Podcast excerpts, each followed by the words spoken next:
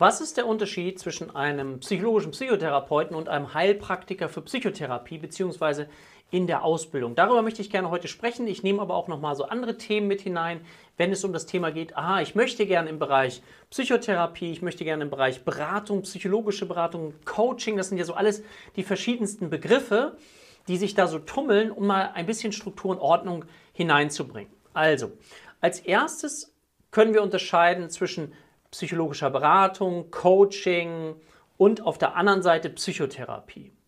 Psychologische Beratung und Coaching, dafür brauchst du keine spezielle Erlaubnis. Du kannst dich heute Coach nennen, du kannst heute Beratung anbieten, weil du eben mit gesunden Menschen arbeitest. Ja, also die psychologische Beratung, Coaching zielt auf die Arbeit mit gesunden Menschen ab, die mit einem gewissen Problem vielleicht zu dir kommen, dass sie Stress mit dem Chef haben, wenn wir jetzt so über das Thema Arbeit und Beruf sprechen, oder ich brauche Hilfestellung beim Thema Erziehung, Erziehungsberatung. Aber wir arbeiten mit gesunden Menschen. Das ist die eine Seite. Und dann gibt es die andere Seite, das ist die Frage dahingehend, ich möchte gern psychotherapeutisch arbeiten. Was bedeutet das? Das heißt, dass wir mit Menschen arbeiten möchten, die in einer psychischen Krise sich befinden, die eine manifeste psychische Erkrankung haben. Was sind das für Erkrankungen? Zum Beispiel die häufigste Erkrankung, die wir natürlich kennen, ist die depressive Episode. Ja? Dieses Gefühl von Traurigkeit, Hoffnungslosigkeit, auch Verzweiflung, Antriebslosigkeit. Das ist so das landläufige Bild, was viele zur Depression haben. Es gibt noch ganz viele andere unterschiedliche Ausprägungsformen einer depressiven Episode. Ähm, da sind bestimmte Symptome dann vorhanden über einen gewissen Zeitraum. Bei der depressiven Episode sind das mindestens zwei Wochen. Und dann kann man nachher unterscheiden in einer leichte depressive Episode, mittelschwere oder schwere depressive Episode. Und dann rankt sich noch das weiter, ja, weil da kommt noch mehrere Dinge hinzu. Nur um das mal verständlich zu machen. Oder es gibt Angststörungen, Zwangsstörungen, Panikattacken und so weiter, ja kennst du vielleicht. Das sind Störungsbilder, Trauma, Essstörung, ne, Demenz ähm, im Bereich Kinder und Jugendliche Störungsbilder. Also einfach nur mal, dass du so ein Gefühl bekommst, aha, es gibt also Menschen, die, klingt jetzt ein bisschen komisch, ne, Abweichung von der Norm in eine psychische Krise geraten sind. Das können übrigens auch sowas wie Anpassungsstörungen sein. Ich habe Probleme, mich an eine neue Lebenssituation anzupassen. Zum Beispiel, wenn ich meinen Job verloren habe. Ja, das fällt dann schon in den Bereich der Psychotherapie. Das heißt, wir arbeiten hier nicht mit gesunden Menschen, sondern mit Menschen, deswegen nenne ich das, benenne ich das so mit einer Krise, wo Symptome für einen bestimmten Zeitraum bestehen, die dann manifest als eine psychische Erkrankung eben gedeutet werden. Das soll jetzt keine Stigmatisierung sein, sondern diese Einteilung ermöglicht uns als Therapeuten auch zu schauen, okay, um was für ein Spektrum handelt es sich hier und wie können wir darauf dann einen Therapieplan aufbauen? Oder wie können wir die psychische Störung unserem Patienten auch bestmöglich erklären, damit er das Gefühl hat, aha, so ist es, so ist es gewesen, so fühle ich mich. Was kann ich jetzt selber tun? Wie kann ich selbst Wirksamkeit entwickeln, um daraus zu kommen? Dazu gibt es dann wieder unterschiedlichste Konzepte, die wir dazu lernen können. Ja, dazu komme ich vielleicht gleich nochmal. Aber wie gesagt, nochmal, psychologische Beratung, Coaching, all das, was mit Beratung zu tun hat, zielt auf die Arbeit mit gesunden Menschen ab. Was mit Psychotherapie zu tun hat, da haben wir ähm, Störungsbilder oder mit Krankheitswert. Ja, und da sind wir im Bereich der Psychotherapie. Um im Bereich der Psychotherapie arbeiten zu dürfen, gibt es auf der einen Seite einen akademischen Weg, das heißt über ein Studium als Grundvoraussetzung und auf der anderen Seite einen nicht akademischen Weg und das ist der Heilpraktiker, Schrägstrich Heilpraktikerin für Psychotherapie. Ja? Wichtig ist auch, dass wir ein bisschen verstehen, dass es bestimmte Psychotherapie-Methoden gibt, ne? sowas wie Hypnosetherapie, Traumatherapie, Verhaltenstherapie, tiefenpsychologisch fundierte Psychotherapie. Aha, es gibt also eine Bandbreite von verschiedensten Psychotherapie-Methoden, auch integrative Psychotherapie, das ist das, was wir, woran wir orientiert sind, ja. Und das dann, wenn zum Beispiel, wenn du das mal liest und jemand bietet sowas an wie Hypnose-Coaching bei Raucherentwöhnung, da wäre ich dann ganz, ganz vorsichtig, weil Hypnose ist erstmal eine invasive Therapieform, Psychotherapieform und Raucherentwöhnung, Rauchen, Nikotinabhängigkeit ist eine psychische Störung, die eben auch im ICD-10 klassifiziert ist unter der Rubrik F1. Und damit handelt es sich um eine Störung mit Krankheitswert und gehört in den Bereich der Psychotherapie. Also deswegen ähm, sind viele Menschen auch immer so, hm, ich bewege mich so an der Grenze zwischen Beratung und Therapie. Und damit ich eben auch beides machen kann, Coaching anbieten kann und Psychotherapie, möchte ich eben auch diese Heilerlaubnis haben. Und diese Heilerlaubnis, um psychotherapeutisch zu arbeiten, dafür gibt es halt gewisse Voraussetzungen. Akademischer Weg und nicht akademischer Weg. Ja? So, der akademische Weg, den habe ich eben schon mal kurz angedeutet, der funktioniert über ein Studium.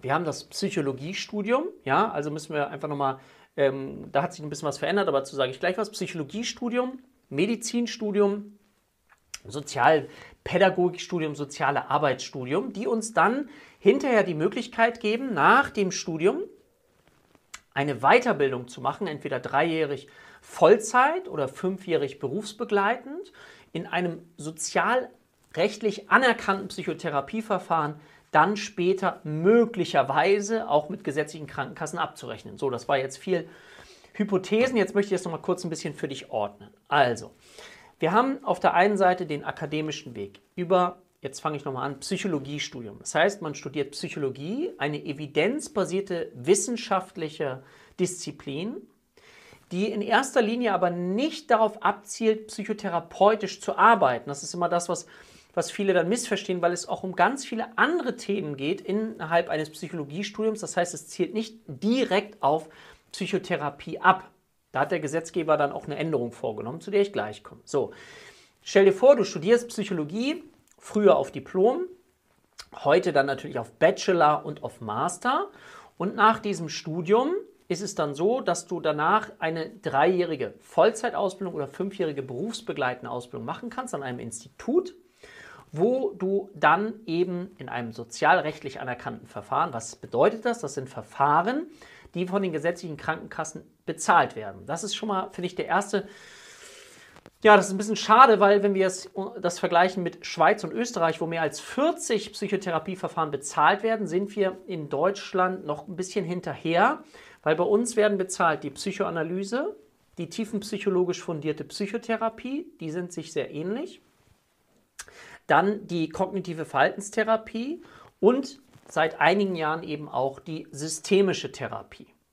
So, wenn dich das Thema aktuelle Psychotherapie Forschung anspricht, also was sollte in einer Psychotherapie alles drin sein, damit sie den größtmöglichen Effekt hat, dann schau mal auf das Video, was ich zum Thema aktuelle Psychotherapie Forschung gemacht habe oder auch integrative Psychotherapie. Kannst du hier mit bei YouTube googeln. Ja?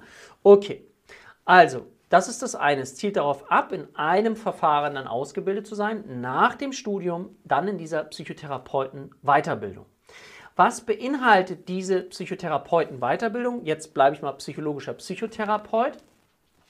Da ist es so, dass du in den Ausbildungskurriculum einmal eine theoretische Ausbildung hast und eine praktische Ausbildung und das Thema Selbsterfahrung. Ja? Das mal komplex reduziert, damit du das greifen kannst. Also das heißt, eine theoretische Ausbildung in Form von 600 Stunden, Selbsterfahrung ungefähr 120 Stunden, praktische Erfahrung 1800 Stunden, davon 1200 Stunden im stationären klinisch-psychiatrischen Bereich und 600 Stunden in der ambulanten Tätigkeit, ähm, also niedergelassen, ja, also bei einem Psychotherapeuten. So. Das ganz grob. Es gibt da noch Supervision, aber dass du das so ein bisschen kurz greifen kannst, also Theorie, Praxis, Selbsterfahrung, nur mal, um das ein bisschen besser zu verstehen. Das ist dieser Weg über Akademie, akademisches Studium, okay, und dann die Weiterbildung. Ab 2020 gab es eine Veränderung und zwar gab es die Veränderung, dass man Psychotherapiestudium, also ein Psychotherapiestudium als Bachelor und Master ins Leben gerufen hat, der dann auch eine Approbation nach sich zieht, also die Erlaubnis. Und das ist, rührt daher auch, weil man auch in eine fairere Bezahlung hinübergehen wollte, dass man die Leute gleich in die Arbeit bringt und sie ein bisschen Geld schon verdienen können. Das ist bei Praktika sonst etwas schwierig.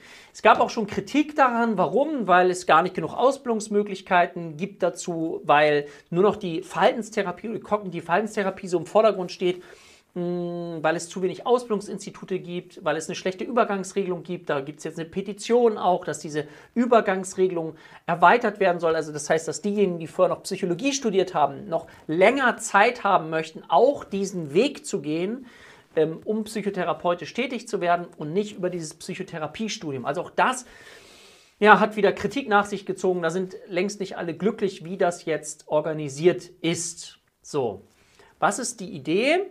Die Idee dabei ist, ich mache dieses Studium, ob jetzt über Psychologiestudium, der alte Weg und dann noch über die Weiterbildung dann, drei bis fünf Jahre, dass ich danach strebe, einen Kassensitz zu bekommen. Eine Approbation mit einem Kassensitz, also das heißt, dass ich mit rein gesetzlichen Krankenkassen abrechnen kann. Das ist dieser Berufsgruppe vorbehalten. Natürlich, ich habe jetzt nur die psychologischen Psychotherapeuten benannt. Es gibt auch die ärztlichen Psychotherapeuten. Da ist die Grundlage das Studium der Medizin.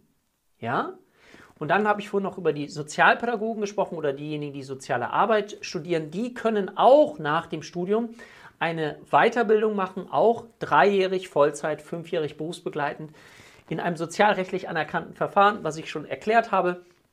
Allerdings dann nur für den Kinder- und Jugendbereich, die Sozialarbeiter, Sozialpädagogen. Ja, so. Und auch da geht es dann die Idee, okay, ich möchte einen reinen Kassensitz anstreben. Und das heißt aber nicht, wenn ich das alles gemacht habe, ist übrigens gar nicht so leicht, diese Praktika auch zu bekommen, auch im Kinder- und Jugendbereich, aber das nur nebenbei, ist es so, dass dann ein Kassensitz frei sein muss oder, also auf den man sich bewerben kann, Wartezeit, oder man muss sich den kaufen. Also das ist ein sehr, sehr langer und sehr beschwerlicher Weg. Und gerade die Menschen, die vielleicht schon ein bisschen älter sind, die überlegen sich, okay, ich möchte nicht mehr diesen Weg gehen vom akademischen Studium, weil ich möglicherweise im, im Gefühl habe oder im Gedanken, was habe ich in der Schule alles gelernt, was mir nicht so viel gebracht hat, was habe ich im Studium alles gelernt, was mir nicht so viel gebracht hat. Ähm, und ich kann mir das gar nicht alles merken. Ich möchte jetzt, habe auch nicht die Zeit, ich habe nicht die äh, Ressourcen, auch die geldlichen Ressourcen, nochmal diese ganzen ähm, Jahre zu absolvieren. Die entscheiden sich dann für den nicht akademischen Weg. Ja? Und dieser nicht akademische Weg wäre der Heilpraktiker, Heilpraktiker für Psychotherapie.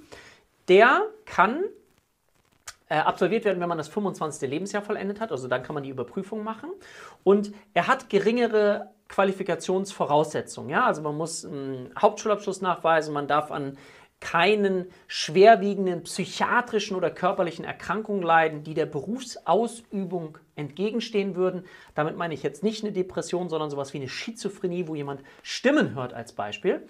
Das würde dem entgegensprechen. Einwandfreies polizeiliches Führungszeugnis, davon keiner Sucht leiden. Also das sind andere Voraussetzungen, die darauf abzielen, dass Menschen, die eine gewisse Lebenserfahrung schon mitbringen, sich dann diesem praktischen Teil der Psychotherapie stellen wollen. Und jetzt gibt es eine Kritik daran, die Kritik daran ist, dass, man, dass es äh, auch Menschen gibt, die sich selber vorbereiten können darauf. Das wird sich in der Zukunft sicherlich ändern. Und es gibt dann Menschen, die eine qualifizierte Ausbildung machen. Und da ist jetzt mh, der Kritikpunkt, dass es bei den psychologischen Psychotherapeuten klare Richtlinien gibt, was genau, wie viele Stunden genau in welchen Bereichen zu absolvieren sind. Und beim Heilpraktiker, Heilpraktiker für Psychotherapie gibt es das so nicht. Wie gesagt, das wird sich in der Zukunft ändern und deswegen ist es wichtig, wenn du diesen Weg gerne einschlagen möchtest. Ja, übrigens, kleiner Sidekick, wenn du Diplompsychologe bist oder, oder Masterabsolvent von Psychologiestudium, brauchst du auch noch die Psychotherapieerlaubnis über den Heilpraktikerschein oder du musst die Weiterbildung machen, um psychologischer Psychotherapeut zu werden. Kleiner Einschub.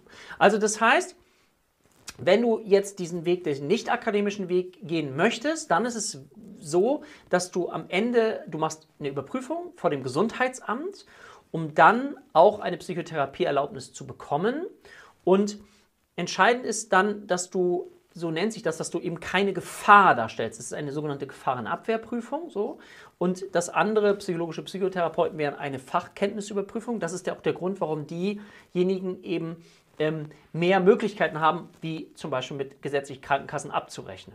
Der Heilpraktiker für Psychotherapie kann mit Privatversicherten abrechnen und mit Krankenkassenzusatzversicherungen. Es gibt eine sogenannte Gebührenordnung für Heilpraktiker, nur dass ich es mal angesprochen habe, nach der man dann auch abrechnen kann. So, da dieser Bereich nicht so streng reguliert ist in der Art und Weise, was genau wie, zu welcher Reihenfolge stattfinden soll, ist es jetzt an dieser Stelle wichtig, eben zu schauen, wo möchte ich mich gern ausbilden lassen und wie fundiert ist das Ganze.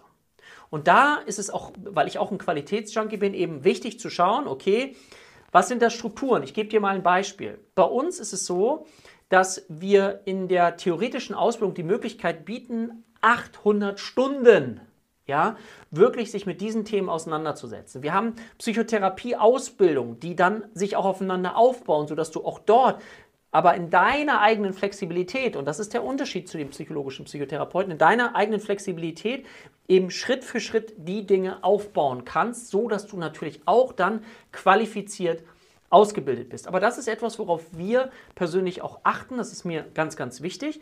Aber du hast die Möglichkeit, über den nicht akademischen Weg dich sehr gut ausbilden zu lassen.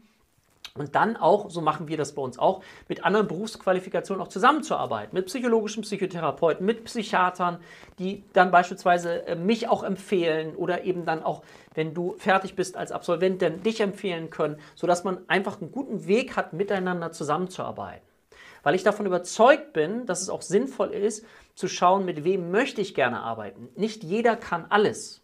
Ich gebe dir ein Beispiel. Ich habe gerade mit einer Schülerin äh, gesprochen, die ist spezialisiert auf das Thema Mutismus. Das liegt daran, dass sie auch eine Ergotherapiepraxis hat und sich extrem viel weitergebildet hat zu diesem Bereich. Mutismus ist wenn Menschen oder gerade Kinder nicht mehr sprechen. Sie sind in der Lage zu sprechen, aber in bestimmten sozialen Kontexten, wie zum Beispiel in der Schule, im Kindergarten, geht es nicht mehr. Sie können das zu einer vertrauten Person, zu einem Geschwisteranteil, können Sie sprechen, aber in der Gruppe geht das nicht. So. Und da hat sie mir auch berichtet, und das ist ganz spannend, dass selbst die meisten psychologischen Psychotherapeuten damit nicht gut arbeiten können, weil sie sich einfach zu wenig auskennen. So, also dass es da wiederum Spezialisten braucht, die sich auf dieses Störungsbild spezialisiert haben, um dann damit zu arbeiten. Und deswegen ist es wichtig aus meiner Sicht, egal in welchem Berufsbereich du bist, zu schauen, mit wem möchte ich gerne arbeiten und in dem Bereich richtig gut zu werden. Und da ist es dann so, dass alle Berufsgruppen eben auch ihre Berechtigung haben, sofern sie eben gut und qualifiziert ausgebildet sind. Und mein Traumwunsch wäre, dass diese Berufsgruppen halt miteinander gut interagieren können. Und wichtig aber für dich ist, wenn du schaust, äh, auch Ausbildungsinstitute, nicht akademischer Weg, dass du eben genau schaust, okay, was bieten diese Ausbildungsinstitute an? Wie sind die aufeinander aufgebaut? bei uns zum Beispiel ganz klar wichtig, Grundbaustein, Anamnesediagnostik, das psychiatrische Störungswissen über jede Erkrankung, die sogenannten Psychoedukationsmodelle, welche Hypothesen stecken dahinter, bevor dann ein ja, fundierter Psychotherapieplan aufgesetzt wird. Und in dieser Reihenfolge und dann sich immer weiterzubilden, das ist aus meiner Sicht das, was jemanden dann hinterher auch erfolgreich macht. Und das ist auch nochmal etwas, weil ja häufiger mal so Kritik kommt von psychologischen Psychotherapeuten. Ähm, aus meiner Sicht brauchen die da gar keine Angst haben, weil diejenigen, die sich nicht gut ausbilden lassen, die werden auch gar keinen nachhaltigen Erfolg haben. Aus meiner Sicht werden diejenigen nachhaltigen Erfolg haben, die sich gut haben ausbilden lassen. Ja? Auch übrigens, wie gesagt, nicht jeder, der Psychologie studiert hat, möchte später auch Therapeut werden. Ja? Und nur weil du vielleicht gut im Bereich Statistik und Mathematik bist, bedeutet das jetzt nicht, dass du überhaupt Interesse daran hast, psychotherapeutisch zu arbeiten, aber kann auch passieren. Also nochmal, das Thema Psychologiestudium, das nehme ich mal als Hauptding, zielt nicht nur auf Psychotherapie ab. Das ist so ganz wichtig. Es hat ganz, ganz viele Bereiche. Aber ein Bereich kann dann eben auch diese Psychotherapie sein. Ich wollte dir mit diesem Video mal so einen kleinen Überblick geben, weil ich ein großer, großer Freund bin von Synergieeffekten, also nicht immer nach dem Trennenden zu suchen, sondern nach dem Verbindenden. Deswegen wollte ich dir so einen Überblick verschaffen, auch wie sind die einzelnen Ausbildungen strukturiert, unterteilt. Jetzt habe ich so ein bisschen den ärztlichen Psychotherapeuten ähm, nicht ganz so fokussiert.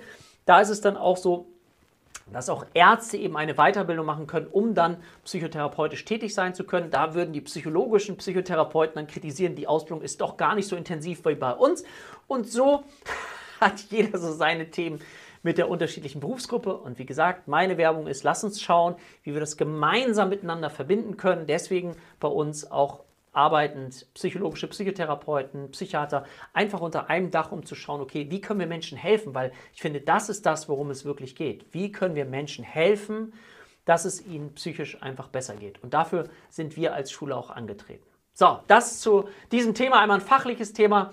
Wenn dir das Video gefallen hat, wäre ich dir sehr dankbar, wenn du dem Ganzen einen Daumen nach oben gibst. Schreib mir auch gerne Kommentare hinein. Wenn du gerne mehr Videos von uns sehen möchtest, dann abonniere den Kanal. Das ist völlig kostenfrei.